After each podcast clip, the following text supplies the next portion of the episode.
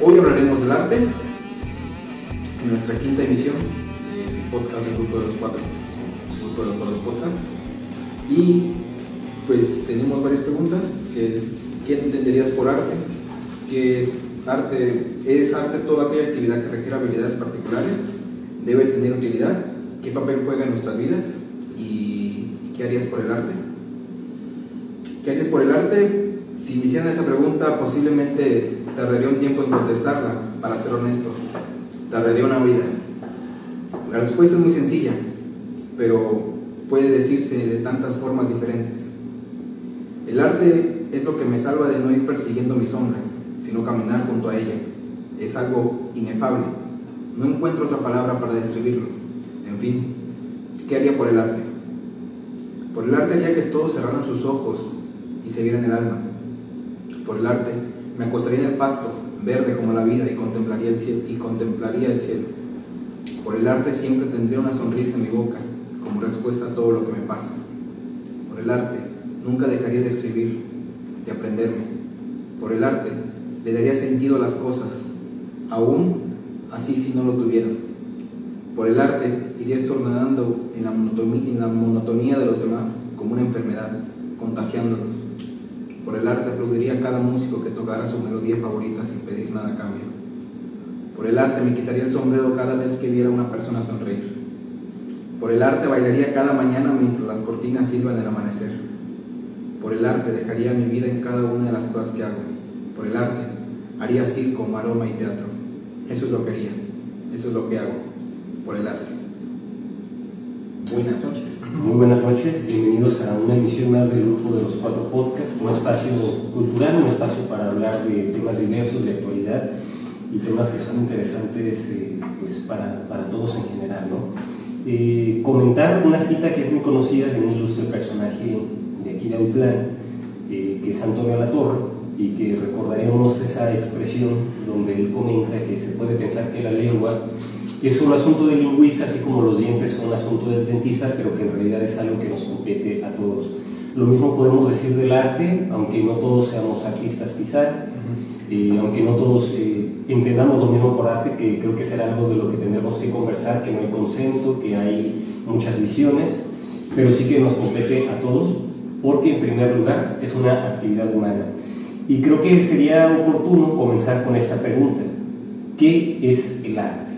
Hacer la invitación a ustedes que nos están escuchando para que participen y nos hagan llegar sus comentarios también, porque es una de las finalidades, ¿no? que sea un espacio abierto al diálogo, abierto al debate, compartir ideas, a contrastar, si no se está de acuerdo con un punto, debatirlo, y eso es lo, lo rico o lo interesante, palabra que uso a menudo, del diálogo. Así que, bien, iniciamos por ahí, ¿qué, qué entendemos por arte? Pues, como lo acabas de decir, ¿no? Es una manifestación del ser humano independientemente de si tiene eh, un, un, énfasis como en cuanto a los cánones establecidos, si se considera que sea arte o no. Así en general yo creo que el arte es eso, o sea, eh, yo creo que todo ser humano tiene la capacidad de crear. Hay una, hay una, es inherente la expresión en el ser humano, hay una inherencia.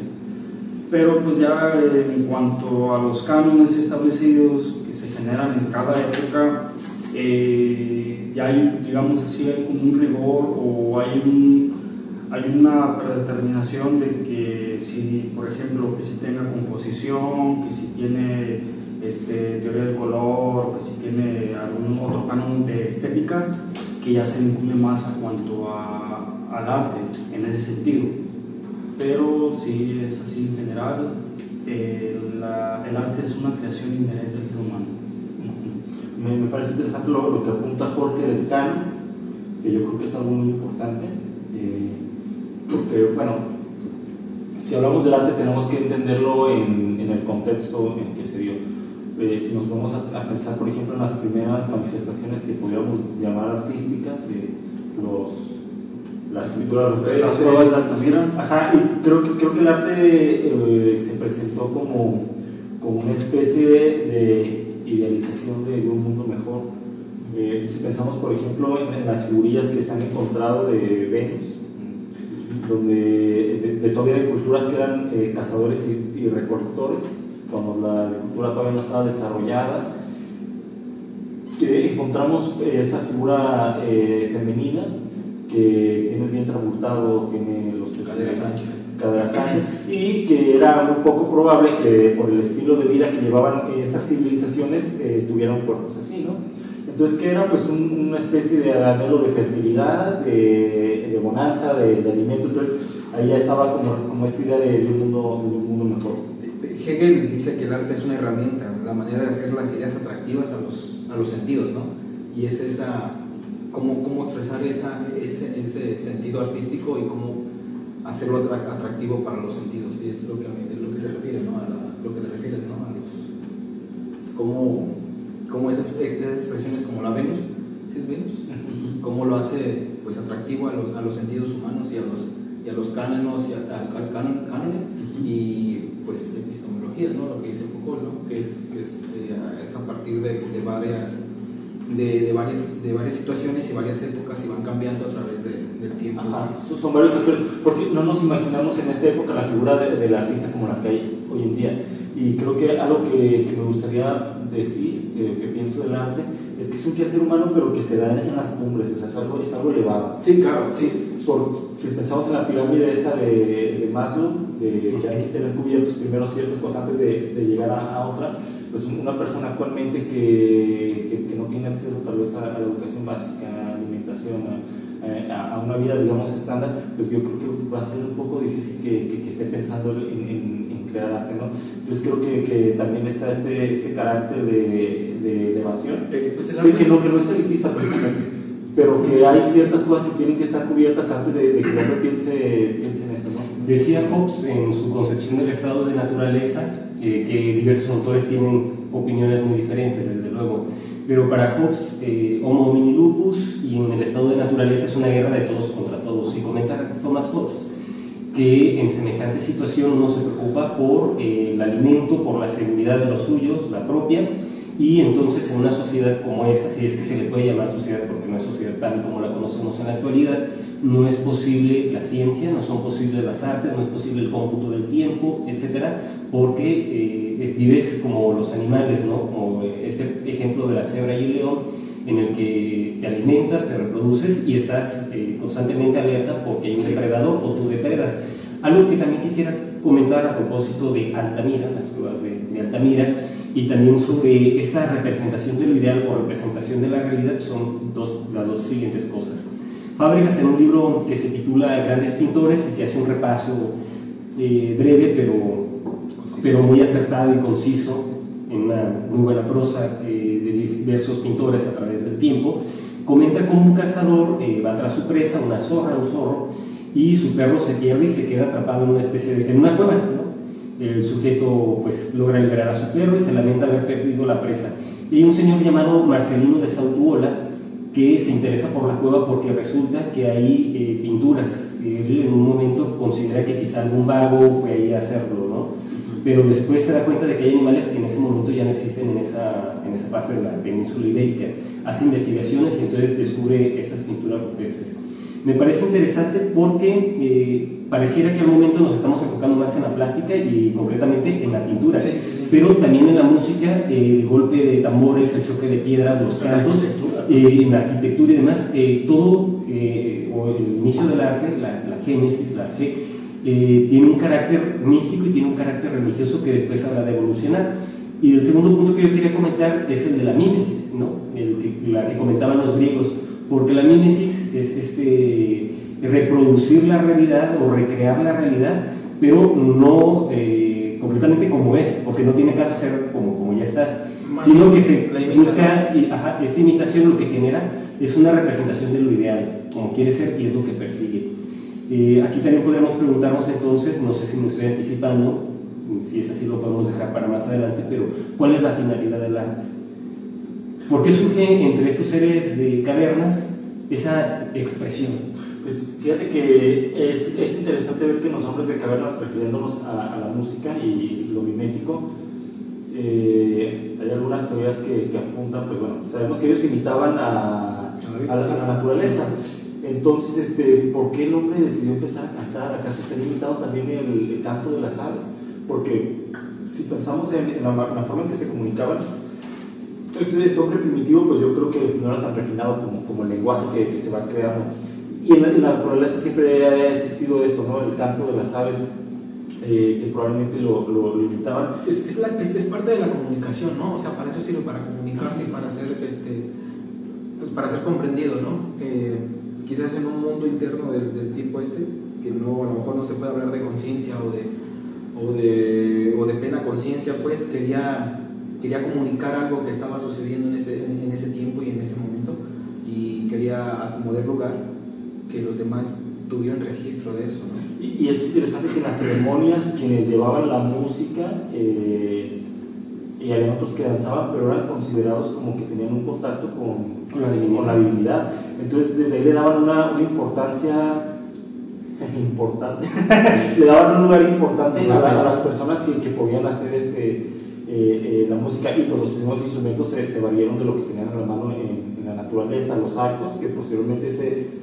esa cuerda al momento de, de, lanzar una flecha, pues iría refinando y, y tendríamos los instrumentos de, de cuerda avanzada. Y la palabra precisamente expresión y comunicación que, que emplea eh, Ricardo es otro de los términos clave, de los, sí, son dos términos claves para hablar de arte, ¿no? Porque comunica o eh, crea algo.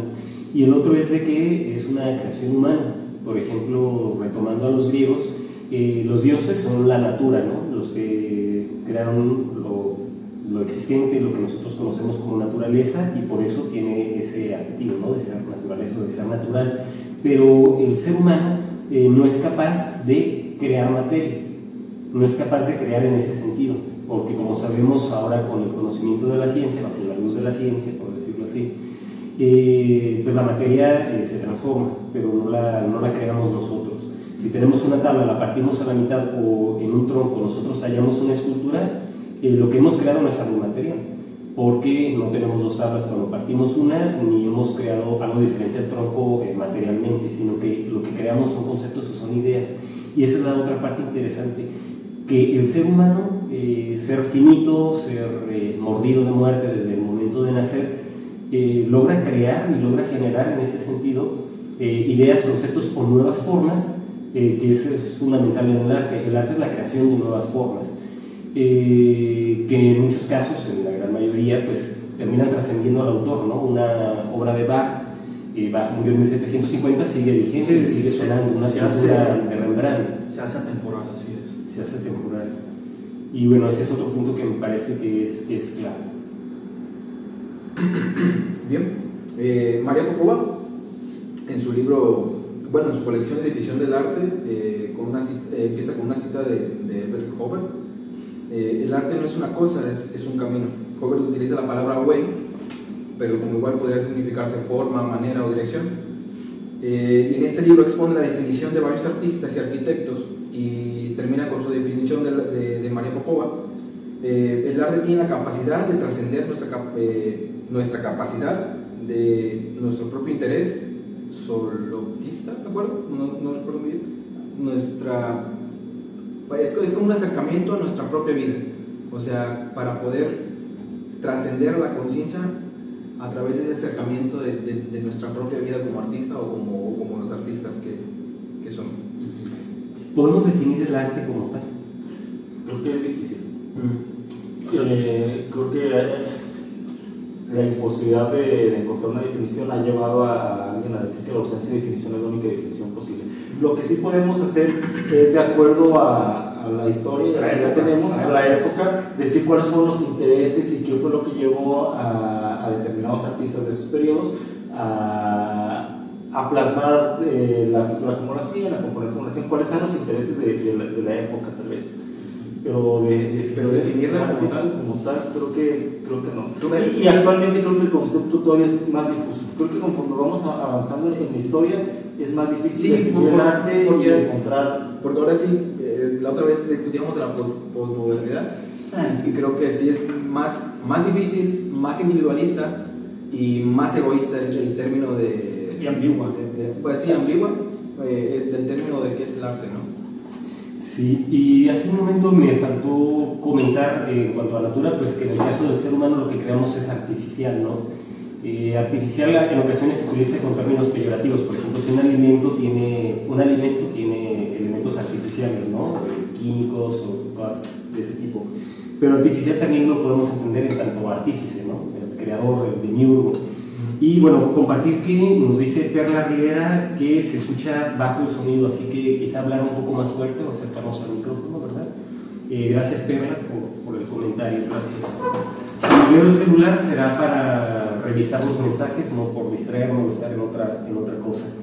Y yo quisiera también comentar, desde luego, no hay nada nuevo bajo el sol y lo que conocemos sobre el arte, pues eh, nos viene así como el lenguaje de lo que han construido otros y no quiere decir que no generemos nuestras propias ideas o que no haya ciertas intuiciones.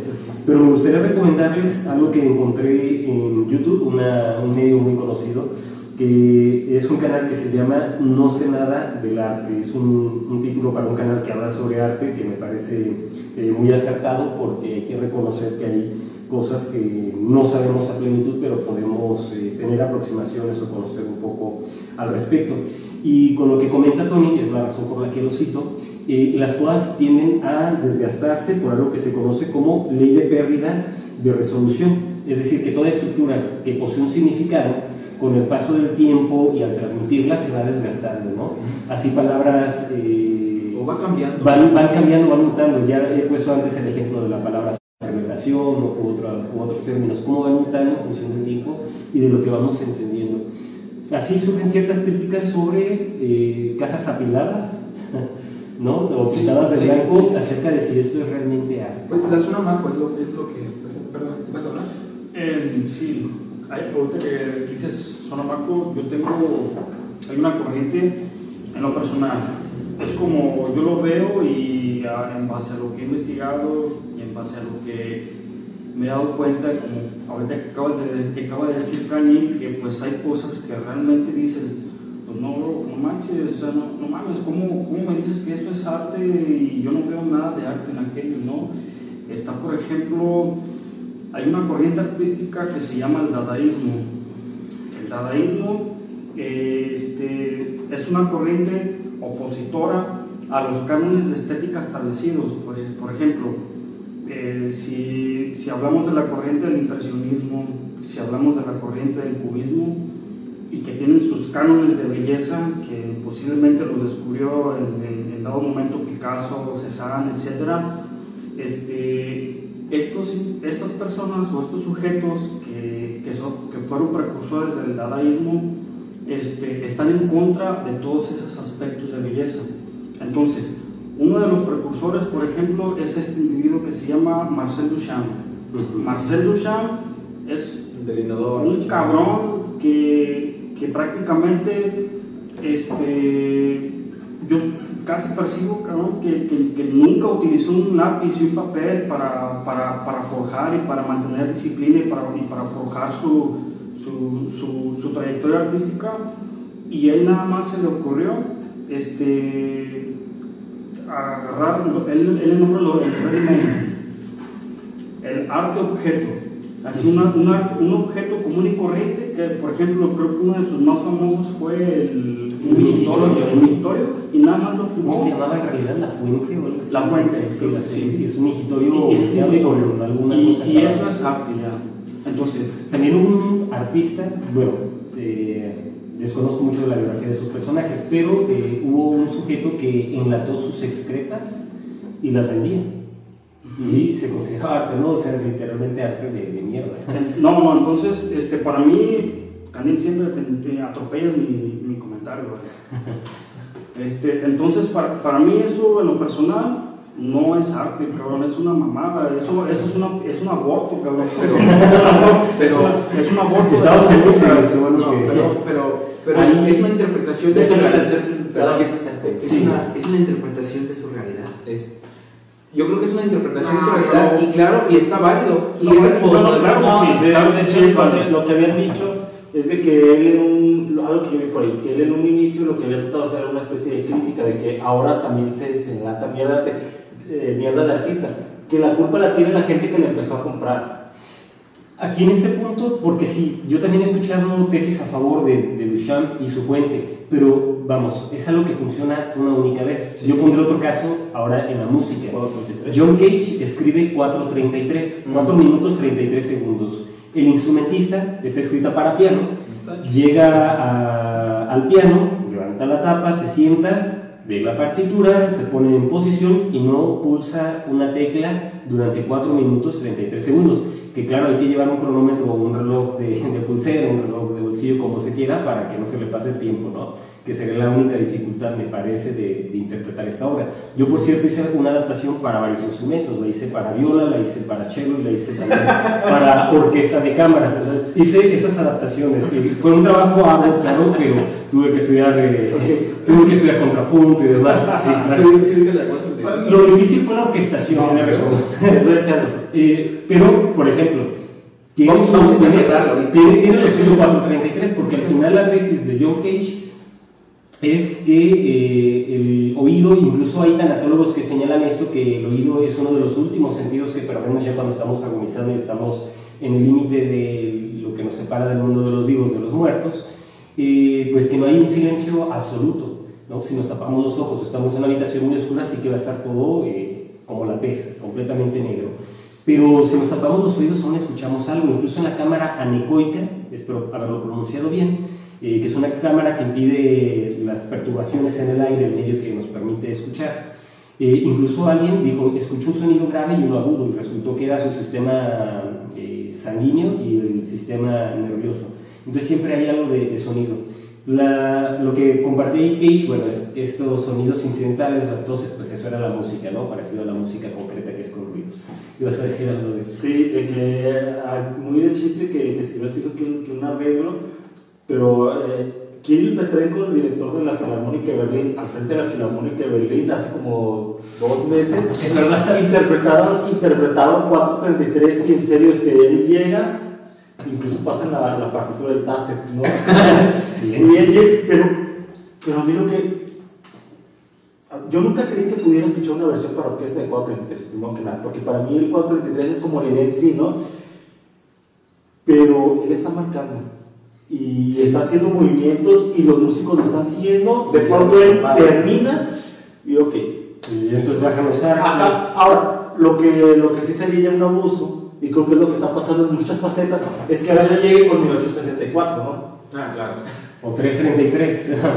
o 333. Pero, este, referente a lo que decía Jorge, que hay cosas que él no considera arte, eh, a mí me gustaría decir que conforme pasa el tiempo parece que, que se hace más cierto esto que dice la Biblia de que no hay nada nuevo bajo el sol. Eh, estamos en una época en la que pareciera que a todos se dijo, ¿y cómo vas a llegar a innovar? ¿no? ¿Cómo, cómo, cómo vas a llegar con algo tan trágico? Sí, sí, sí, que se formas nuevas.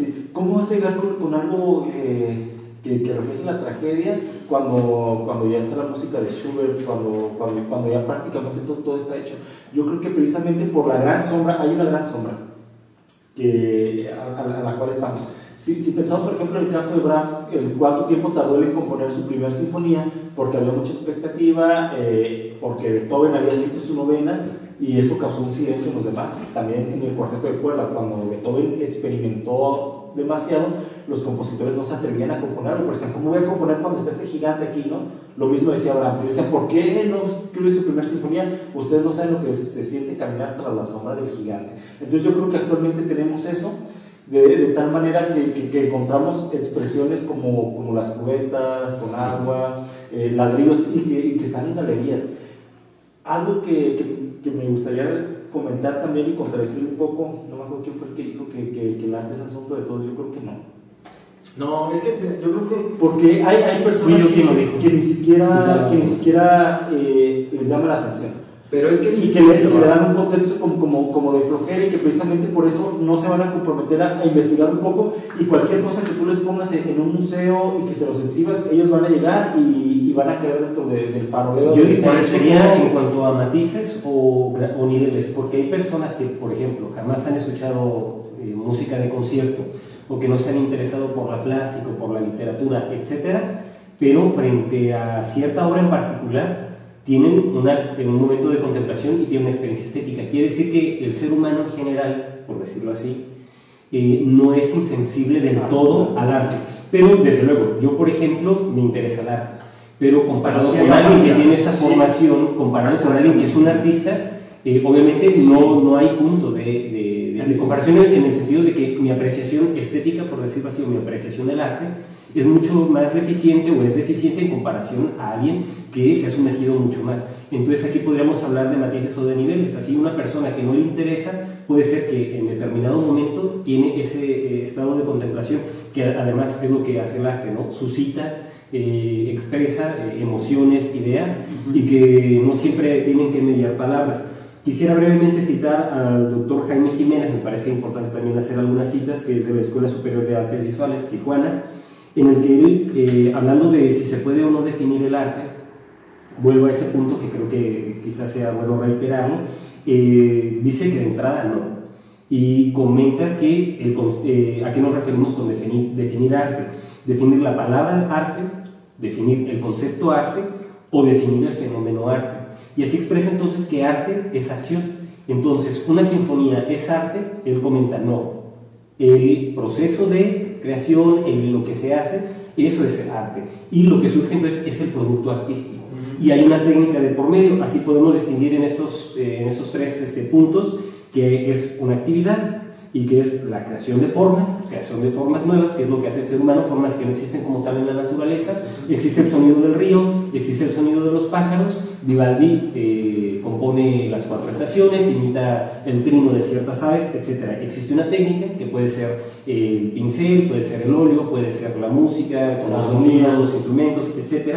Las técnicas, aquello que, que empleamos, y el resultado pues es la obra. Pero la obra como sí no es el arte, es una obra o es un producto del arte, ¿no? Que entonces el arte lo podemos definir más bien, si hay aproximación a esa definición, como esa actividad que desarrolla el ser humano. Creo que otra cosa que, que hay que mencionar es la función social que ha tenido el arte, que finalmente los contextos sociales, políticos y económicos han influenciado en, en los artistas. Y algo que, que mencionan muchos autores es, es el arte y su carácter de denuncia, ¿no? De, de demostrar la incomodidad de, de lo, de lo que está Sí, sí, sí, sí. de, lo que está sucediendo. El arte que, que debe ser auténtico, Ujú. Eh, es decir, que no es algo que se pueda reproducir en, en masa. No sé qué piensan ustedes de esto. Pues Con eso que dices, eh, pues es, es la originalidad, sí. Ok. Con lo que dices del carácter de denuncia, yo quiero citar otra vez, ¿no? Porque ahí lo, lo apunté porque es, es bueno, ¿no? Es Theodor Adorno, porque aquí hay un montón de personas que han hecho estudios sesudos y a profundidad, y dice Theodor Adorno que una obra de arte auténtica no está para ser comprendida, sino para producir una disonancia. Me llama la atención de algo que leí en el bachillerato, en una materia que se llama apreciación estética, y había música, había pintura, y esto aparece en pintura. Hablan de un eh, artista francés, Hugo, que eh, hace una pintura que titula Dos desnudos. Y son dos mujeres, eh, no es realismo, eh, son formas grotescas, amoratadas, etc. Y generó escándalo en su momento. Y aquí se, se expresaba como la intención de Hugo era hacer una denuncia sobre el convertir al cuerpo, convertir a otras personas como objetos, ¿no? Eh, para uso. Y entonces no lo iba a pintar con formas bellas, tenía que hacer uso de un color violento, etcétera, para hacer precisamente esa denuncia.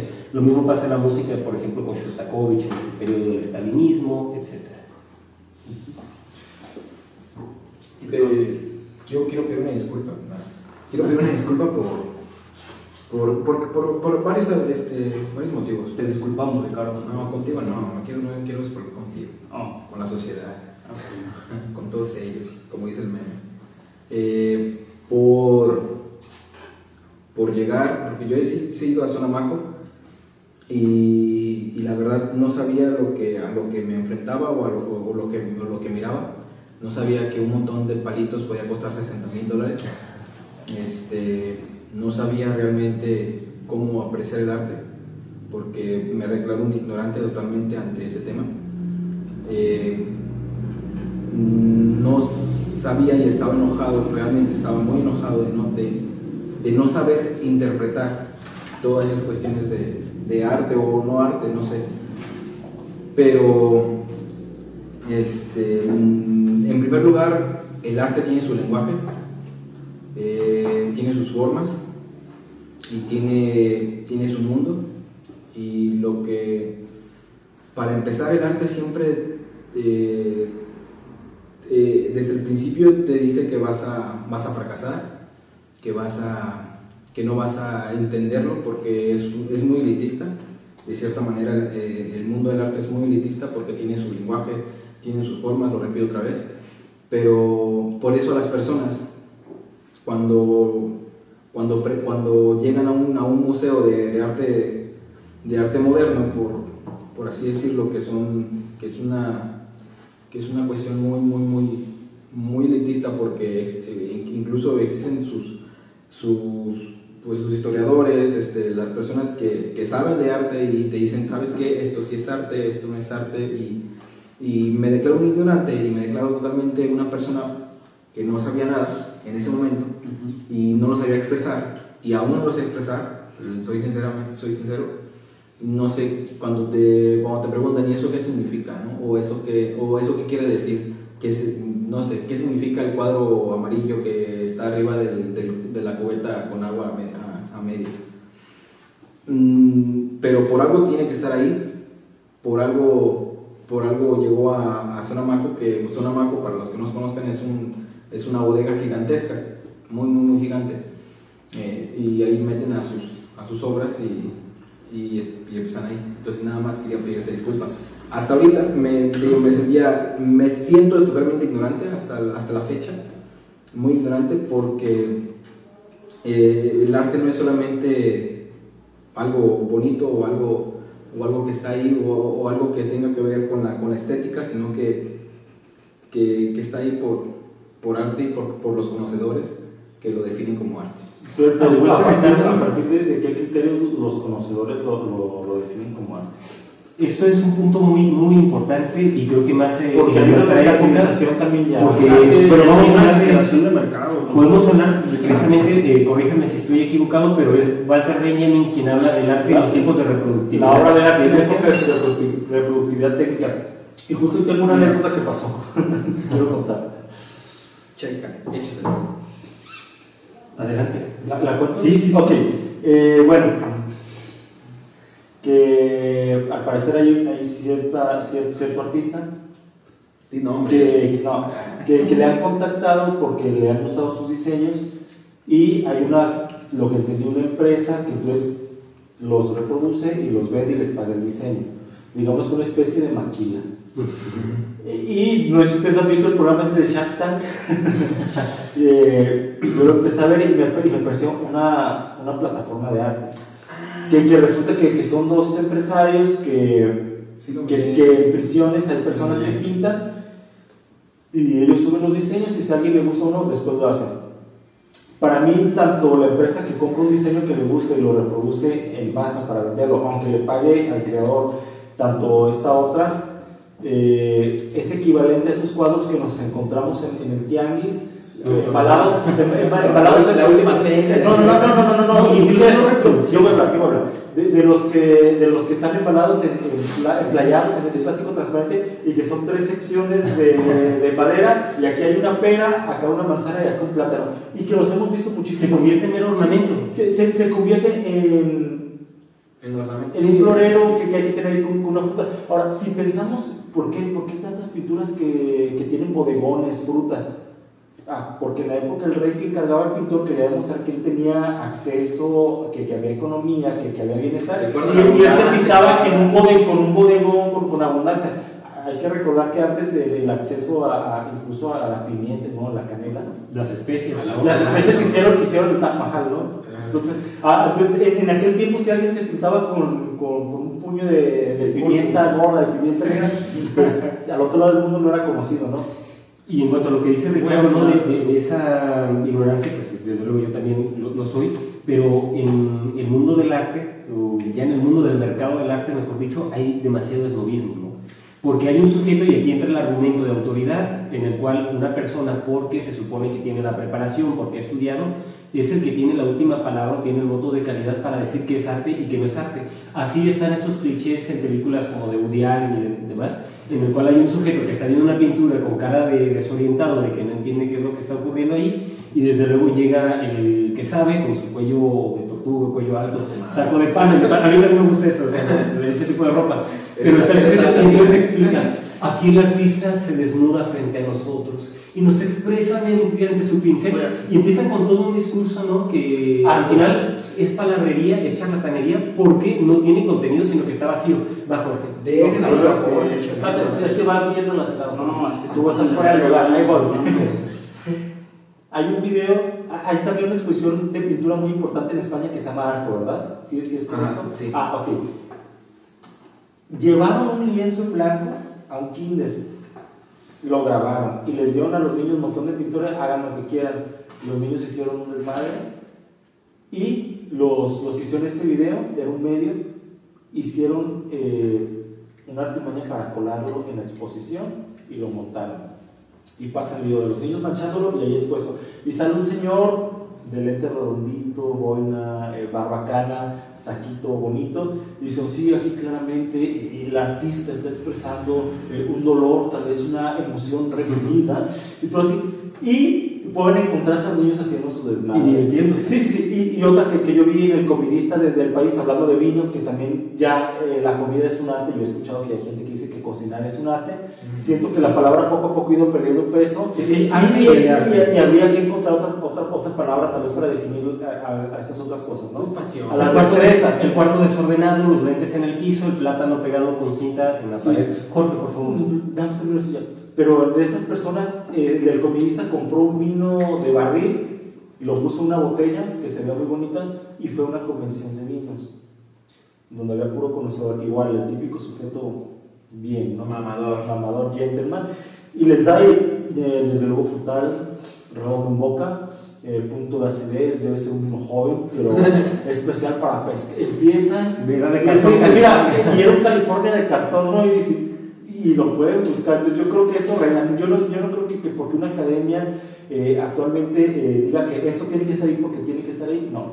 Mm, Yo creo que sí, ¿no? Rige, rige. Rige, pero Rige. Pero, pero yo no estoy de acuerdo. Pero, ok, es, es tu opinión, pero rige. Rige no quiere decir que esté bien o que sea acertado.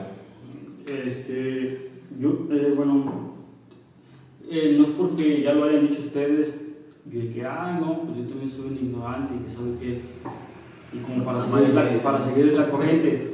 Pero ser honestos, igual, yo también este, eh, soy un ignorante, pero procuro investigar, procuro estar enterado para ser menos ignorante. Entonces, eh, sí hay, ahorita en esta época sí hay una deformación del arte, sí lo percibo así, tanto en academias, sobre todo en academias, ¿no? Que se supone que, que, que si una academia es la que te debe de dar el, máximo valor de esfuerzo y, de, y de capacidad este, creativa para poder lograr ya una formación como artista, pues es todavía más preocupante. Pero, por ejemplo, este, es, eh, hay muchas creaciones ahorita que yo percibo, digo, es mi opinión y no quiere decir que sea la absoluta, obviamente no, pero sí percibo que pues, hay muchas creaciones que son, son abortos, cabrón, o sea, son... De, de generación de arte, ¿cómo, ¿a qué te defines de generación? Bueno, ¿a qué, a qué te refieres, con perdón? malformación, con una deformación del arte. Ok. Eso, es lo, que- eso es lo que regresabas, a lo que tú decías. Sí. que cuando tú ibas, que cuando tú fuiste a la zona Marco, que, y que cuando carecías de ese conocimiento crítico, porque eso es bien importante. Todos nosotros, el arte, el arte es, es, es una manifestación artística del ser humano. Por ende, por ende, todas las personas que estamos inmersas en esos propósitos de, de creaciones humanas, tenemos la necesidad y el, y el sentido de, de conocer más a fondo, de, de- de ser personas críticas. Ahí te va, ¿eh? yo lo percibo así. Cacho. Entonces, es que es una forma de decir para que no se vaya la, la poca lucidez que tengo. Entonces, las e- e- ese tipo de arte que te encontraste tú en zona que unos palitos y que como 60 mil pesos, hay un... No, dólares. Eh, un palito, un palito. El palito, sale a favor del palito. Este, guarde silencio porque atropellan mi conversación. Entonces, es, es- ese tipo de obras ¿no? que, que tú dices, no manches, ¿cómo puede valer tanto? Pues yo, una persona que nunca ha sabido de arte, hace su creación de palitos y también puede valer lo mismo, ¿no? Entonces, ese es el problema. El, el problema es que ese tipo de manifestaciones, supuestamente manifestaciones artísticas, as- están haciendo a la sociedad más acrítica. ¿sí? Las están, les están impidiendo ese, ese, ese espíritu crítico que todos podemos tener. Entonces, una buena obra de arte que vale la pena, que, que te subyuga y que te despierta cosas que no te pueden despertar ese tipo de cosas, o que si te despiertan esas cosas, pues esos son vómitos, o yo no sé, ¿no? Como ese tipo de... Es, la- es que es la verdad, bro. Entonces, para mí, un artista es un individuo que todo el tiempo se está formando, se está formando hasta el último momento de, sus- de su existencia, hasta el último tiempo, a sus momentos de su día, y, y fracaso tras fracaso tras fracaso, hay disciplina, hay entrega, hay, como decía Ricardo, hay pasión, hay dominio de técnicas, y algo bien importante, que todos los que, los que estamos inmersos en este mundo del arte, se- a lo mejor se, se nos olvida porque nos hemos vuelto más materialistas, vanidosos y superfluos, que es la humildad, la humildad como calidad humana. Entonces, esto es bien importante porque hay un ejemplo, y no es que yo lo diga de los dientes para afuera, está Francisco Toledo. Sí, él, él fue un El individuo. artista comprometido. Sí, exactamente, el artista comprometido. Él fue un, un hombre humanista, este, un cuidador del medio ambiente y un protector de, de cosas que tenían que ver con asuntos filosóficos y con asuntos humanistas. Entonces, este, ahorita últimamente el, el arte este, se ha vuelto un, un asunto de exagerado mercado y dejamos a un lado los asuntos filosóficos y los asuntos humanistas. Para Sí. mí eso no es arte. Amigos, quisiera pedir la palabra, pero eh, porque ya desde hace algún tiempo tenemos eh, algo aquí en, en redes sociales. Entonces, enviar un saludo a quienes nos están viendo. Gracias por acompañarnos. Recordarles que nos hagan llegar sus comentarios. Eh, nos comentó en la transmisión en vivo eh, el maestro David Todd. Le enviamos un, un saludo, gran amigo, el ma- maestro David. El mejor violista de la lista. Saludos, maestro. eh, Perla nos escribe lo siguiente, lo voy a, lo voy a leer, ¿de acuerdo? Ah, ok. Son dos mensajes los que tenemos de Perla. El primero dice, el arte nos invita a sentir. ¿Existe algún ser humano que no sienta a partir de impulsos externos? Considero que no. La única diferencia, la única diferencia es que lo que mueve las emociones de cada ser humano es muy variable en cada persona. La subjetividad, desde luego, fue un papel muy importante. Puede haber algo que a mí no me mueve y a muchas otras personas sí, y la experiencia y demás, claro que sí. Y continúa su mensaje. Por ello no creo que existan personas totalmente insensibles al arte, claro que no. No. Eh, sino que más bien personas insensibles a ciertas obras de arte. Y aún así pienso que no sentir nada ante algo también es un sentimiento, que es la apatía o ese rechazo. Sí, claro. creo que coincidimos en Es ese como punto, lo, ¿no? como lo que dices arte de que no elegir ya es elegir. El- Estás el- eligiendo no elegir. Esto era a propósito del comentario que tú haces de que el arte no es para todos, pero tú lo decías como el ser artista consumado como tal, me imagino. Y el siguiente mensaje que Porque una tenemos postura es una postura, totalmente. es lo siguiente. Yo sí considero que la comida es un arte importante. El arte es para despertar emociones a través de los sentidos. La comida llega a nuestros cinco sentidos, la vista al ver el plato, etc. Aquí lo, lo describe. Eh, comer no solo es para satisfacer las necesidades fisiológicas, está implicado el cubrimiento de otras necesidades. Esa es mi opinión, es lo que nos comparte Perla. Perla, gracias por compartirlo. Es como la, la, la película de Ratatouille, ¿la has visto? Cuando da el primer bocado así que la, la- el, Y hay una el, explosión. el crítico, de, el crítico de, de comida o algo así, que, que da el primer Claro, Algo de, lo que no hemos, sí, sí.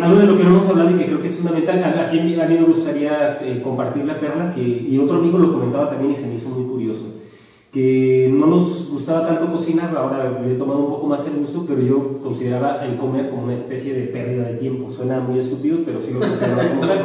Comía rápido, ¿por qué? Porque comer es para adquirir carbohidratos, proteínas, etcétera, y que mi cuerpo siga funcionando, lo cual desde luego es muy importante, pero a la vez pensar, eh, me quisiera ocupar en otras cosas, ¿no? Y un amigo coincide con ¿Y eso, que puede ser algo muy estúpido, lo que sea, bueno, pero sí yo considero alguna vez como, "Ay, el comer es como una especie de pérdida de tiempo, ojalá fuéramos seres que no necesitáramos ni dormir ni comer, pero no es así. Eh, y el otro punto a comentar a propósito de eso de la comida, porque también podemos hablar de el arte del fútbol, el arte cervecero, el arte de hacer una, una buena cerveza, el arte de hacer un buen vino, etc. Eh, pues la diferencia entre las, lo que conocemos como bellas artes Exactamente. y demás, porque las bellas artes, ¿qué función es la que cumplen? No? Y hay una categorización que yo no quiero que se me quede en el tintero nuevamente citar a Schopenhauer, ¿no? porque los invito a que busquen un poco de la visión de este filósofo, que prácticamente su filosofía es una filosofía de la música, habla mucho del arte y del arte como un medio de contemplación para dejar de desear reposer, que tiene mucho que ver con el, con el budismo, con ese, ese tipo de ideas orientales. Y la otra cosa que yo quisiera comentar era algo que platicaba con Ricardo hace poco, ayer, si no estoy equivocado, o antier. No, ayer. Ayer.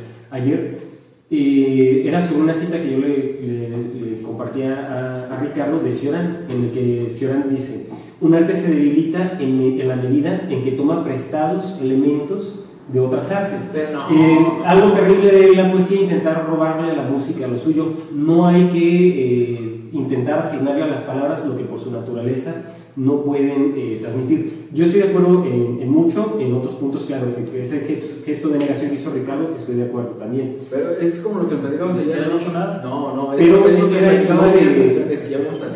Sí. Por ejemplo, del cine, ¿no? Que es el séptimo cine que se incorpora. Yo no hago, no digo que el cine no sea arte o que no sea bueno, claro que es alguna vez que cine, pero yo lo veo eh, como una especie de Frankenstein, ¿no?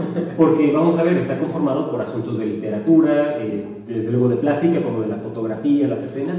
Y está bien, por una parte lo puedes ver como algo magnífico porque incorpora, porque incorpora todas las artes o porque incorpora tal, y, la otra forma lo puedes ver, pues que no, que al, final es una mezcolanza o es un híbrido, es una, esa especie de, de, de uso del doctor Frankenstein, ¿no? que está eh, constituido por partes de, cosas muy diferentes. Pero una cosa bella. Ah, claro que sí. Yo o sea, no, no, por, no por ser... No, no, no, de manera peyorativa. Ah, güey, ok, perdón.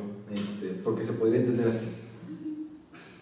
Creo que lo que yo mencionaba hace rato, de que hace falta otra palabra para diferenciar a lo que nos referimos por arte, ¿no? Porque una destreza en sí mismo es arte. Yo creo que no. no Sabemos, hay, Gente, hay, gente, hay gente que nace, o yo no sé en qué influye, pero que tiene talento para el dibujo. Okay. Pero si eso no se cultiva, exactamente. Sí, entonces hay mucha gente que, que hace y dijo, wow, qué artista, te, dibujan, te dibujan un pato Donald en tres segundos. Pero a ver, sí, este, bueno, tiene un pulso suelto, la, la línea curva, Es la parte técnica. Es la parte técnica.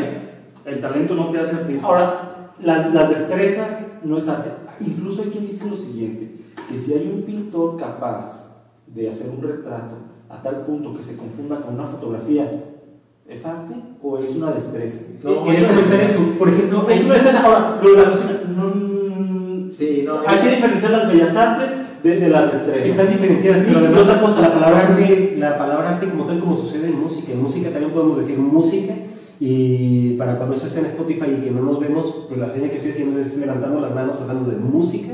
Y hay música, hay música que es de fondo, hay música que son los jingles, que son los comerciales, y eso no cumple la función estética que cumple la música eh, en ese sentido artístico pleno. Yo, creo que aquí podemos hablar de, esa parte de plenitud y en cuanto a ese realismo, yo admiro la minuciosidad y la paciencia de quien hace un dibujo o hace una pintura que parece una fotografía porque se necesita mucha técnica, mucha precisión, pero al final de cuentas, ¿qué es lo que transmite? A mí en lo particular, eh, que hasta se ven los poros de, en el retrato, se ven las gotas de agua. Eso eh, bueno, una, una, no me transmite absolutamente. Pues mejor tomo una fotografía. Sí, sí, quiero, quiero, terminar de, decir algo. No sé si ustedes saben que recientemente hubo un chef que fue polémica porque le pedía limón para sus. Ah, sí, no. Sí, fue polémica. Ok. Y yo tengo dos contactos. En Facebook. Se enojó bien cabrón. Sí, se enojó bien cabrón. Tengo dos contactos en Facebook que uno estudió gastronomía, si algún día nos ve William Winter, que ah, buen amigo. un buen amigo, y otra persona que creo que no estudió, pero trabaja en un restaurante en Los Cabos. Y esta persona que trabaja en un restaurante en Los Cabos compartió y dijo que qué falta de respeto, que, que, algo así como que la gente viene ignorante, no, de, de, que, es, que, que, es una arte la... la, Era como un taco gourmet, ¿no? Sí, sí, sí, y comentó, y comentó William acertadamente, comentó, comentó William acertadamente, no hay que confundirnos el chef, el cocinero es un artesano. O sea, transforma la materia, no lo hace por montones, es un artesano, pero no, no es un artista. Entonces, diferenciar entre artes mayores y, artes, menores. ¿Y qué los diferencia? Habrá que recordar que, ¿qué diferencia, por ejemplo, a un arquitecto de un ingeniero civil que construye una vivienda, construye un edificio funcional? ¿Cuál es la diferencia con el arquitecto? La reproducción en serie La reproducción en serie. Y otra es la siguiente, que en el caso de la arquitectura hay una búsqueda de lo estético o una búsqueda de la belleza, que decía el director de orquesta Sergio Lividaje, que eh, la, la, belleza es el cebo y que es lo que se busca es la verdad. Eso es punto para, otro, para otra serie de comentarios. Pero, ¿qué es lo que hacen las artes mayores? Las artes mayores no satisfacen necesidades básicas. Yo escucho música, yo contemplo una pintura. ¿Qué necesidad básica, o sea, corpórea, me satisfizo?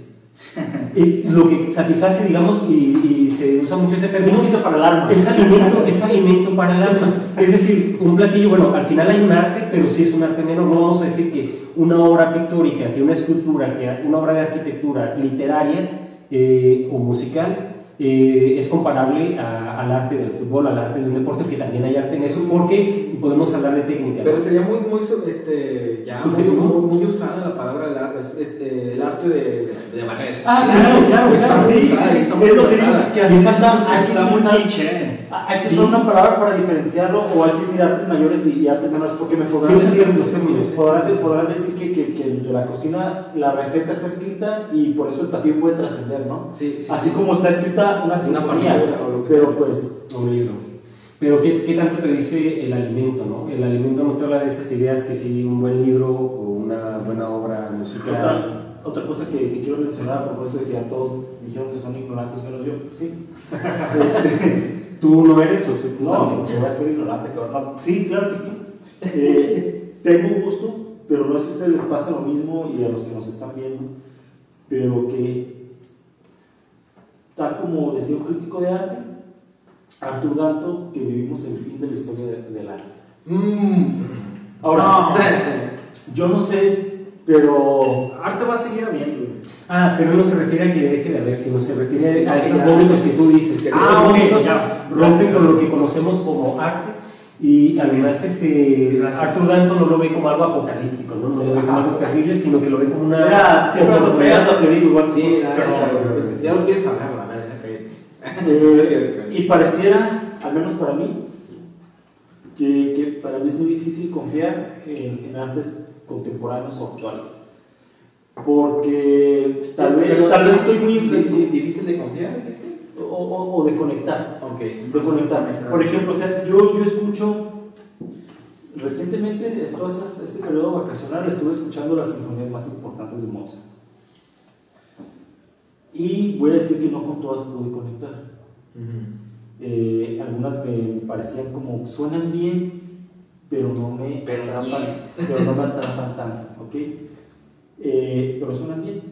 Y platicando con mi profesor de música le dije, es que siento que fue un y otra me dijo, es que hay que entender, no estás mal, pero que hubieron como Haydn, que, que estaba al servicio de una corte, que le encargaban algo de música, y él conocía las leyes de la música, lo escribía y ya está, pero no estaba su sello personal, dijo, muy diferente con Dmitri Shostakovich que a pesar de que estuvo sirviendo casi de obligado a un régimen, él encontró la manera de, de, poner su sello personal dentro de la música. Algo que dice Carlos Prieto cuando él está analizando la música de Shostakovich, dice, había música que parecía brillante y había música que era mediocre. ¿Por qué? Él va al contexto, ah, esta se la encargó el partido proletario, que quería una música que fuera accesible, que no fuera compleja, pues se la escribió. Entonces creo que también esto hay que, hay que ver siempre el contexto, el contexto histórico para saber de qué estamos hablando. Lo que tú le llamas abortos y vómitos, yo creo que estamos viviendo una, una época de vómitos, o sea, en nuestra época creo que, que apocalipsis. Todas las épocas lo tienen, ¿eh? Todas, las épocas tienen esa parte. Pero también siento que, siento que por estar a la sombra del pasado dorado que, que tenemos tanto. Roger Bartra en La melancolía moderna comenta que, ah, bueno, citando otro autor cuyo nombre olvidé, que nos encontramos en un cronotopo eh, eh, específico, ¿no? Cronos tiempo, topos lugar, en un lugar en el tiempo en el cual eh, ya con lo que han creado anterior a nosotros, mmm, nos sentimos rebasados, como que ya no podemos crear algo más porque pareciera que ya todo se dijo, pareciera, y además, mm, frente a un futuro tan incierto, tampoco sabemos qué hacer. Entonces nos sentimos como una especie de acorralamiento, nos sentimos atratados entre ese pasado y ese futuro incierto. ¿A quién sería la culpa de todo ese...? Yo creo que no hay que buscar culpables. No, la historia. Es una dinámica pero, Pero, pero sí, sí, es, por, eh, sí es posmo, ¿no? ¿O qué creen ustedes? Posmo, como que posmo. Posmo, posmo. Sí, posmo, posmo. Posmo, posmo. Este, Eso, la parte de los grandes relatos, Sí, sí, sí. la exaltación de los pequeños. Sí, creo que Sí, y o sea, y es una individualización de la, de la visualización de la realidad de cada quien. Ah, no, claro. Sí, ah, otra cosa que mató sí, sí, sí. Yo tampoco me gusta la fotografía. Es- Ah, adelante, adelante, adelante. sí es una percepción, sí es una percepción de cada individuo, pero, pero también como, como lo habla en el, en el libro de Carl Jung, ¿no?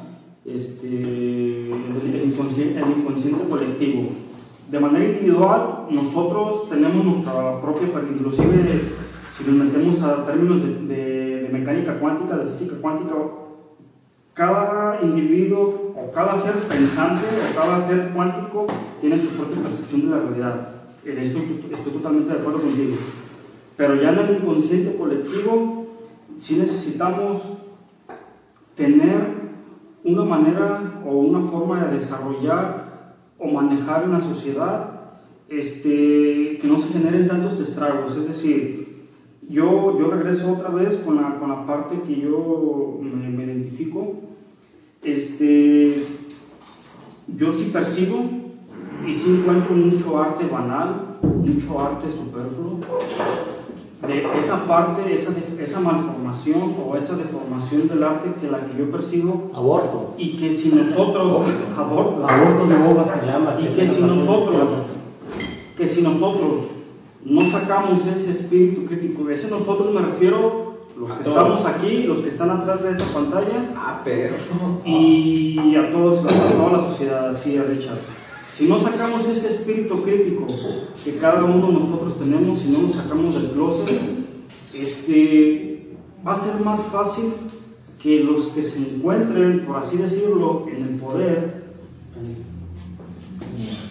eh, hagan de las suyas. Es decir, ¿y qué es hacer de las suyas? Pues esto que está pasando precisamente, esto que se supone que de alguna forma nosotros no, no, no, no, no nos sentimos tan identificados con ese arte de, por ejemplo, que yo hablaba de ese mingitorio y que digo, pues no mames, a mí eso que me, no me dice nada, o sea, ¿dónde, dónde encuentro yo, a ver, ¿dónde encuentro yo inte- dónde encuentro esa inteligencia humana en eso, por ejemplo? Entonces, si no sacamos esa conciencia crítica, pues nos la van a seguir metiendo. Yo, yo quiero, yo quiero decir algo, pues eso es lo que decíamos del arte, de su carácter de denuncia, de, de romper, que antes, para ver un cuadro, había que ir al museo. Y estaba la experiencia, como ahorita, ¿qué vende Star Wars? Eh, experiencia. experiencia. Ok, estaba la experiencia, estaba la experiencia de que, no sé, está el caminante sobre el mar de nubes es- en es- Guadalajara, la exposición. Voy a viajar tres horas y No esta mames, misma- ¿viste esa madre? No, es, Es un ejemplo. Para verla. Y había como toda esa expectativa de llegar. Ahora, Mozart estrena su Sinfonía 40. Yo voy a ir a la sala de conciertos a escuchar a los músicos, a ver a los músicos a- a- y a interpretarla. Eso era antes, eh, el acceso. Un libro, ¿qué tanto podía costar antes? ¿Y cuánto cuesta ahorita? El PDF te lo descargas en un minuto. En un minuto. Y, y dice Teodoro Adorno que si este acceso al arte no lo domestica un poco y pierde su potencial y su carácter, porque, porque ya está, está muy al alcance. No, y pues que probablemente por eso no, no le valoremos Pero- o se pierde esa parte. eh, Y es que lo, que- el regreso, o sea, para decirte, o sea, el, el, el mundo del arte te está preparando para que fracases en el mundo, o sea, que no tengas acceso totalmente. Pero ya hablamos del mercado del arte, pero, pero yo- Más bien, Y algo que, que podríamos comentar también es cómo eh, esta era tecnológica hace que perdamos eh, cierto piso o cierta sensibilidad. sensibilidad. Porque escuchabas la música, para escuchar música antes tenías que eh, tener a los músicos en vivo porque no había reproductores de música. La No- corte, la corte pagaba una, no, una- no podías grabar. Tal es el caso que Haydn se enfada, ¿no? De estar en el verano o en ciertas vacaciones del gobernante y compone una obra en la cual los músicos se van levantando hasta que lo dejan solo. No sé si me estoy equivocando, no, no es acertado, ¿verdad? Y- pero en la actualidad te distrajo algo y regresas la obra. O la pones de fondo para tener otras actividades. Algo que Pero- pero, pero con las el que tengamos tanto acceso y que creo que es lo que, bueno, no dijiste la frase como tal, pero es de lo que estás hablando, el que tengamos un acceso tan inmediato, tan, tan fácil, que sea, vamos, tan accesible, Los, los como hace que, que, que, que perdemos eh, el interés, estamos en una era tan saturados de información que nos interesa X tema. Nos metemos a un artículo, lo manoseamos, le damos un vistazo y nos brincamos y nos pasamos otro y no lo terminamos. Nuestra atención, porque somos seres atencionales, lo dice Javier Guzmán, se ve dividida y se ve sa- sobresaturada por un montón de elementos. Sí, si nos ponemos a pensar antes, ¿cuánto costaba para que un músico tuviera la copia de una partitura para interpretarla? Y ahora te la descargas. Y ahorita la descargas y, le sacas copia. Y luego no la tocas. Creo que era Heidegger Ricardo el que decía que la técnica no nos hace más malos, pero nos hace más viles. Una pregunta. El arte, ajá, No, Jorge, el arte se ha vuelto muy, muy, este, muy burocrático, político también, cabrón, muy retórico, no más. Yo, yo yo, perdón, yo bien, si ya sabemos que es negocio, Porque yo y, hay la exageración del mercado, pero yo yo creo perdón, yo matizaría, en lugar de decir el arte se ha vuelto eh, burocrático, yo más bien diría la burocracia ha invadido el arte. Sí, Yo más bien lo diría sí, ha invadido el arte y lo ha hecho totalmente retórico. Yo creo que el arte no debe de ser explicado con palabras. No, no debe de defenderse por sí misma, porque si necesitas que el autor esté, ah, aquí les explico que lo que quise decir, eh, bueno, y entonces ¿dónde está el arte? Esa obra no se puede sostener por sí misma, que no se supone que es una creación. ¿Dónde va a que pasar? ¿Dónde va a trascender a, a los otros años? Amigos, una pregunta que acabo de recordar y que no quiero dejar en el tiempo. Me voy a preguntar antes algo, maestro. Adelante. No, usted a mí me iba a preguntar algo, ¿no? No, este, yo iba a hacer esta pregunta, pero no quise interrumpir lo que Adelante, Sí. adelante. Eh, escucho. No te interrumpí. No, para nada. Perfecto, y si fue así. No pasa nada. Ya, ya, ya. Ah, bésense, bésense, ya. Bien, la pregunta eh, a realizar. Existen programas que se han desarrollado en diversos países, también aquí, por ejemplo, en el ámbito musical y en muchos otros, y que son loables, son excelentes. Porque precisamente eh, jóvenes que han pasado por eh, cosas muy difíciles eh, tienen esa oportunidad de acercarse al arte, ¿no? Yo en una ocasión, caminando con mi hermano Antonio por la calle, eh, fui asesinado por un niño de unos 8 o 9 años. El niño tenía un rifle de plástico con punta naranja. El niño me pone la mira y entonces dispara. Y en ese momento termina con mi vida. Es un juego, es verdad. Pero aquí lo que quiero poner sobre la mesa es como el arte, aunque mm, el arte no tiene que ser panfletario, ¿no? No, no tiene que ser propagandístico ni tiene que ser, bueno, pero cumple una función social, desde luego, porque es una creación humana, es, es actividad humana, quiero decir. Y entonces eh, el acercamiento al arte sí que nos ayuda a expandir horizontes, a tener una nueva visión del mundo, porque al final de cuentas el arte lo que hace es también mostrarnos una visión diferente del mundo, hace cuestionar, hace un sinfín de cosas. Pero habrá que también hacer la pregunta si el arte necesariamente, per se, nos hace buenas personas. Contribuye mucho y demás, pero lo que yo quiero comentar, había nazis, eso lo vi en algún documental, en alguna conferencia, no recuerdo para poder citarlo apropiadamente, pero en el cual los nazis eran capaces de meter al horno, Es una a falacia. meter al horno, permíteme, que es una falacia. Pues una, mentira, güey. Ah, que nos hace mejores, pues No. es lo que yo estoy cuestionando. Había nazis que eran capaces de asesinar a un anciano judío, a muchos ancianos judíos, a muchos niños y tal, y tener esclavizados a los hombres que podían trabajar, y después llegaban a su casa, se ponían una obra de Schubert o una obra de Beethoven y se conmovían por la belleza de la música. Entonces aquí el ser humano como ente contradictorio y como ente Hemingway era un, era un escritor y una, una basura de persona, güey. Y la otra ocasión recuerdas que hablabas de separar al hombre del arte, Sí. de, de su obra. Wagner, Wagner lo que hizo con el nuevo lenguaje musical, la ópera de Beirut, etc. Pero bueno, era un antisemita y se aprovechaba de Nietzsche y le metía sus ideas en Nietzsche. Y, y hay que ideas separar muy- siempre, o sea, es una falacia de decir que, que, la- que el arte nos hace mejores personas. Ah, eh, por eso lo cuestionaba yo, yo no estoy afirmando Yo, yo, yo voy a hacer una recomendación. No, no lo estoy afirmando. Hay que buscar en YouTube Alegro Films. Queremos ver la luz. Y Hasta todo es un regalo. Ahí vamos a encontrar testimonios de, de personas que sobrevivieron a los campos de concentración, como Anita Lasker, que era una violonchelista. Olvidé el nombre de la pianista, ¿no te acuerdas? No recuerdo. Bueno, pero total que Anita Lasker era una violonchelista. La pianista era sobrina, era. Había una que era pariente de Mal. Alma Mahler, que fue. Ok, Alma para Mahler era mi esposa. lo que vamos a decir. Ujú. Y también este Sasha, lo vamos a poner después. ¿Sasha Grey? No, lo vamos a poner después. No, no, no, no, no, no, eso sí, eso sí, aquí.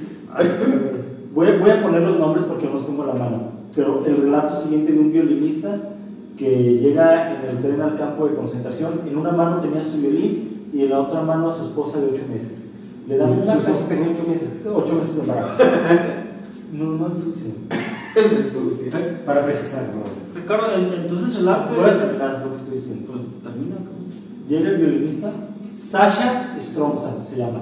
Llega su esposa embarazada de 8 meses y en otra mano su violín. Le dan un macanazo en cada mano, su esposa la apartan y le quitan su violín. Y a todo ese, ese lote, vamos a llamarlo así, o todo ese grupo de personas que llegaron esa noche, llegan los soldados nazis y dicen, ¿hay alguien de ustedes que pueda tocar algún instrumento musical, especialmente de cuerda o piano? Y él dijo, yo no quise abrir la boca porque me pareció un absurdo que en medio de, este, de esta atrocidad hablaran de música y campos de concentración. Y sus, amigos, y, sus amigos, y sus amigos le incitaron a hablar. Y entonces levanta la mano y le dicen, recibirás 20 golpes de bastón por no habernoslo dicho. Y ahora sabremos si tú tocas el violín. Y le traen el violín y se toca algo. Y él les dice, ¿qué quieren que toque? Mozart, Haydn, Schubert, Schumann. ¿Puedes tocar música de esos compositores sin partitura? Así es. Y toca el concierto en la menor de Mozart. Y inmediatamente sus amigos comienzan a llorar. Y el guardia le dice, has hecho suficiente, esperamos que no mueras. Y él contesta, no he venido aquí a morir, tú no sabes lo que es un campo de concentración. En ese mismo documental, Anita Lasker, eh, violonchelista, cuenta que había una orquesta. Este, o sea, estas eran audiciones, los apartaban. Dice, ¿cuántos conciertos llegaste a dar? Fueron cientos de conciertos. Llegaban después de dar la orden de la cámara de gas y llegaban a querer escuchar música de cámara. O sea, lo, lo más elevado que, que, que hay de la música académica es que es la música de cámara, lo, lo- lo más íntimo. ¿Y quién era la directora de la orquesta de uno de los campos de concentración? Una de las descendientes. una, una sobrina de, de Gustav Mahler. Entonces, que, que el arte nos haga mejores personas. Por eso lo planteo yo bien, porque yo no creo que sea así. Creo, creo que no. Me gustaría decir una cosa, que los seres humanos, y, y cito nuevamente, bueno, ahora estamos hablando del periodo de la guerra, ¿no? Que en el grupo de los aliados, como decía Holden Kofeld, ya también he hablado de eso, eh, había tantos cabrones como en el ejército del eje, ¿no? Como con los alemanes. Ah, No, no había buenos malos. El ser humano ha hecho una serie de atrocidades y efectivamente hablar de, de música en un campo de concentración nos lleva también a pensar en la obra del cuarteto para el fin de los tiempos. Cuarteto para el fin de los tiempos de Olivier Messiaen, que por cierto en estos días, el 18, he, he olvidado la fecha, pero se cumple el aniversario de la liberación de Auschwitz-Birkenau, que no era el único campo de concentración, pero sí uno de los más conocidos. Y Olivier Messiaen era prisionero, pero no por ser judío. Él era un francés que estaba sirviendo, no tirando balazos, pero estaba sirviendo como camillero, algo así. Ya tenía la, en la mente, eh, la- ya tenía la idea musical, ¿no? Y terminó de componer este cuarteto, que un cuarteto normalmente son dos violines, una violonchelo, y lo hace con lo que tenía a la mano, que era desde luego un cello todo madreado, eh, un piano que se le atoraban las teclas, el violín mal octavado y un clarinete. Y escribe esta obra tremenda que es el cuarteto para el fin de los tiempos y que se estrena en un campo de concentración. ¿Qué propósito tiene el arte entonces, si no nos hace más humanos? Yo quiero citar, No, no. yo quiero citar algo. No, es que eso es lo que estás Sí. diciendo tú, eso es lo que estás refutando. No. No, no quiere decir que no nos Quiere ser más humanos. Quiere ser más humanos. Quiere ser más ¿Qué es ser más humanos? ¿Qué es ser más humano? ¿El humano qué es? ¿Bueno por naturaleza o malo? Porque el ser humano, No, por por, el poder, no es- por el poder, No, no, no, no, no, no, no mames, eso no. Eso A ver. no. A ver, el humano no es bueno ni por naturaleza ni malo, ni malo, malo. ni nada. Lo que lo hace malo, bueno, es, es la, la culturización que todo. Pero, y entonces, entonces, ¿qué nos hace más humanos? Por eso, ¿a qué te refieres ¿A con ser más humano? ¿Qué es ser más humano? ¿Qué, cómo, en, en el arte, de qué manera entonces funciona o funge como, pues sí, como que, no hay- que haya menos destrucción en, en el planeta?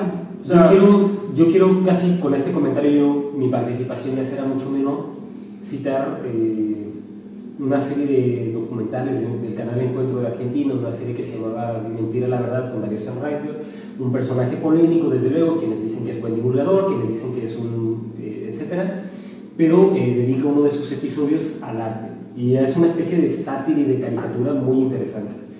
Y hacia el final eh, comenta lo siguiente, eh, la pregunta ¿para qué sirve el arte? Otro autor también se preguntaba eso, ¿no? Decía que la imaginación es el motor, sin imaginación no hay ciencia, no hay eh, creación, No, no, etcétera. maestro. Y dice, eh, el arte sirve para que todo lo demás funcione.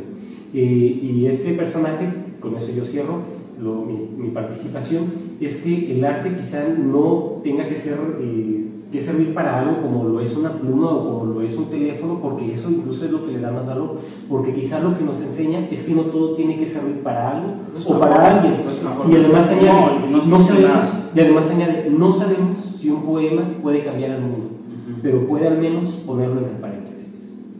Ah, por cierto, de poemas lean Vida y Muerte sin fin, que está Yo aquí tengo uno del Cúspito Por de... favor, Felipe ese poema Vida Muerte sin fin cada vez que se vayan a acostar. Es hermoso, hermoso. En fin, eh, Jorge, este, ¿qué nos decías sobre qué es lo que nos hace más humanos o qué? Este, pues es que, no sé, sería mucho tiempo y si quisiera compartir otras cosas que, que, que quisiera a- a- agregar o aportar. Este, lo dejamos ahorita en un paréntesis. Quiero brincar a, a una parte que, que investigué y que, y que me gustó mucho. Hay una palabra, la palabra del Kung Fu, que supuestamente eh, los monjes eh, del templo Shaolin en China, este, Kung Fu significa energía sin fin. Entonces un artista es eso, es energía sin fin. Un artista es ese esfuerzo, esa transpiración infinita, este, que hasta el último momento de su existencia es, ese, ser sigue trabajando para ir, para, ir creando su propio lenguaje y para seguir creando diferentes, ya sean etapas o diferentes momentos de su, de su, vida, de su existencia a través del arte. Y es una expresión muy bella que a mí me gustó y este, y eso es lo que quería compartir. Otra cosa también que comparto, este, yo en lo personal, como yo lo percibo, eh, para mí un artista es un individuo que, que, está estructurado de, de, varias formas principales, fundamentales. Este, tiene que tener inteligencia humana, o sea, es decir, tiene que haber intelecto, tiene que haber una, este, un conocimiento, tiene que tener originalidad. Eh, digo, eso no se da de la noche a la mañana, se tiene que trabajar, otra vez regreso, tiene que haber una transpiración. Y, este, y lo que decía ahorita el Kung Fu, que tiene que tener un trabajo infinito, una energía sin fin. Este, esas tres cosas para mí son eh, fundamentales yo las procuro practicar, no lo logro, este, me cuesta trabajo, pero, pero estoy siempre al pie de la letra intentando siempre lograr eso. Este, proba- probablemente lo logró Luis Barragán, probablemente lo logró este, Orozco, José Clemente Orozco, probablemente lo logró este, Arturo Rivera, que fue un artista mexicano, eh, yo considero que sí, sí es una verga ese güey. Fue, murió al año pasado, en 2000 en 2019, y vean su obra, muy interesante, es, es una obra de pesadillas, que es eh, Arturo Rivera. Arturo Rivera, perdón. De ahí viene el dato maestro, si no mejor no digan nada. Y este, pues Toledo, son como de mis re- referentes como para poder continuar con lo que, con lo que yo aporto, o intento aportar. Yo también quiero comentar algo. Eh, no a todos nos gustan los mismos colores. Eh, ahorita, por ejemplo, cada que Jorge habla, él hace referencia a lo que le apasiona, que es la, pintura y la arquitectura. Yo, esto, o sea, desde luego que todos sabemos que aquí no se dan cosas que alguien pueda después llegar y hacer una exposición y decir que, que así es, ¿no? O sea, son ideas y comentarios, ¿no? Para mí la música es, es el arte supremo. Eh, lo voy a decir así. Se Pero lo, lo- lo- lo que quiero comentar es que hay un tipo de arte o de expresión que nos va a atrapar. Es decir, que no hay una obra de arte total. Si no conectan de pronto con, con una sinfonía de, de Schubert, ¿ok? No, no te despertó eso. Puedes, tener una experiencia estética con una pintura, con un texto, con un poema, etc. Es decir, que aquí no hay algo que esté dicho que, que, que valga como, como regla universal. La otra, que si algo les gusta, pues hay que investigar y conocer un poco más del contexto, porque eso es, eso es muy, muy importante. A mí siempre me, me, ha llamado la atención cómo es que, que esos hombres que pasan a, a inmortalizar, eh, pasan, se inmortalizan, ¿cómo puedo decir? Trascienden, Pasan a la pasan, pasan, pasan a la historia, ¿por qué lo hicieron, no? Pues entonces hay que leer a los que han investigado. Entonces hay, hay que empaparse para conocer más de, de, de ese contexto. Hay una figura que para mí es muy, muy importante y le tengo gran estima, el maestro José Pablo Feynman, que en el canal Encuentro, en el canal argentino, hace divulgación filosófica, que él decía, yo no creo, él no creía que un canal de filosofía por televisión pudiera llegar tanto, llegar no por cuántas temporadas, pero muchísimo. Pero él en el primer capítulo, que, que se llama ¿Por qué hay, porque hay algo y no, no hace nada? Él dice, yo les voy a decir por qué hay arte, por qué hay literatura, por qué hay todo lo que hay. Porque el hombre es un ser finito, pero tenemos, alguien puso en nosotros la idea de la infinitud. Entonces ellos buscan, el ser humano busca trascender a partir de esto, ¿no? Y creo que es lo que han logrado muchos, muchos artistas. Quiero decir también que por el contexto social de, de, cada época hay muchos artistas que posiblemente pudieron habernos heredado muchas cosas que se perdieron. Y si hablamos de un tema que está muy en moda, que, que, es la mujer y las desigualdades, pues sí, eh, cuando, cuando Mabel se casa con su esposa, tengo entendido algo así que ella deja la composición, ¿no? Fanny Mahler. Eh, Mendelssohn. Ah, Fanny Mendelssohn. Fanny Mendelssohn. Pero pues hombre casada. Este, Clara Schumann, eh, Las hijas de Bach. Hay una obra de Bach, Johann Sebastian, que se cree que en realidad es de una de sus hijas. Una de sus hijas. Entonces yo creo que... En la literatura George Sand, que se disfrazaba de hombre, ¿no? para publicar con más facilidad. Creo que aquí concluye también mi participación. Hay que, hay que buscar qué, qué, es lo que, qué es lo que está, cuál, cuál es el contexto y disfrutar. Sí. Y creo que reconocer las limitaciones es importante porque como todos hemos comentado de ignorantes, bueno, pero es un tema que nos interesa y no quiere decir que hablemos porque sencillamente tenemos las capacidades eh, biológicas o antropomórficas para emitir sonidos y articular palabras, eh, sino que desde luego es algo que nos interesa, algo de lo que hemos leído y que hemos investigado, pero no está ya escrito y terminado, es algo abierto y esa es una característica muy importante del arte y que lo vemos a través de la historia. Hubo un periodo barroco, un periodo de sobrecargamiento, esa perla de forma irregular, y luego viene un movimiento que se opone y que es el clasicismo, que es la sobriedad y es la mesura.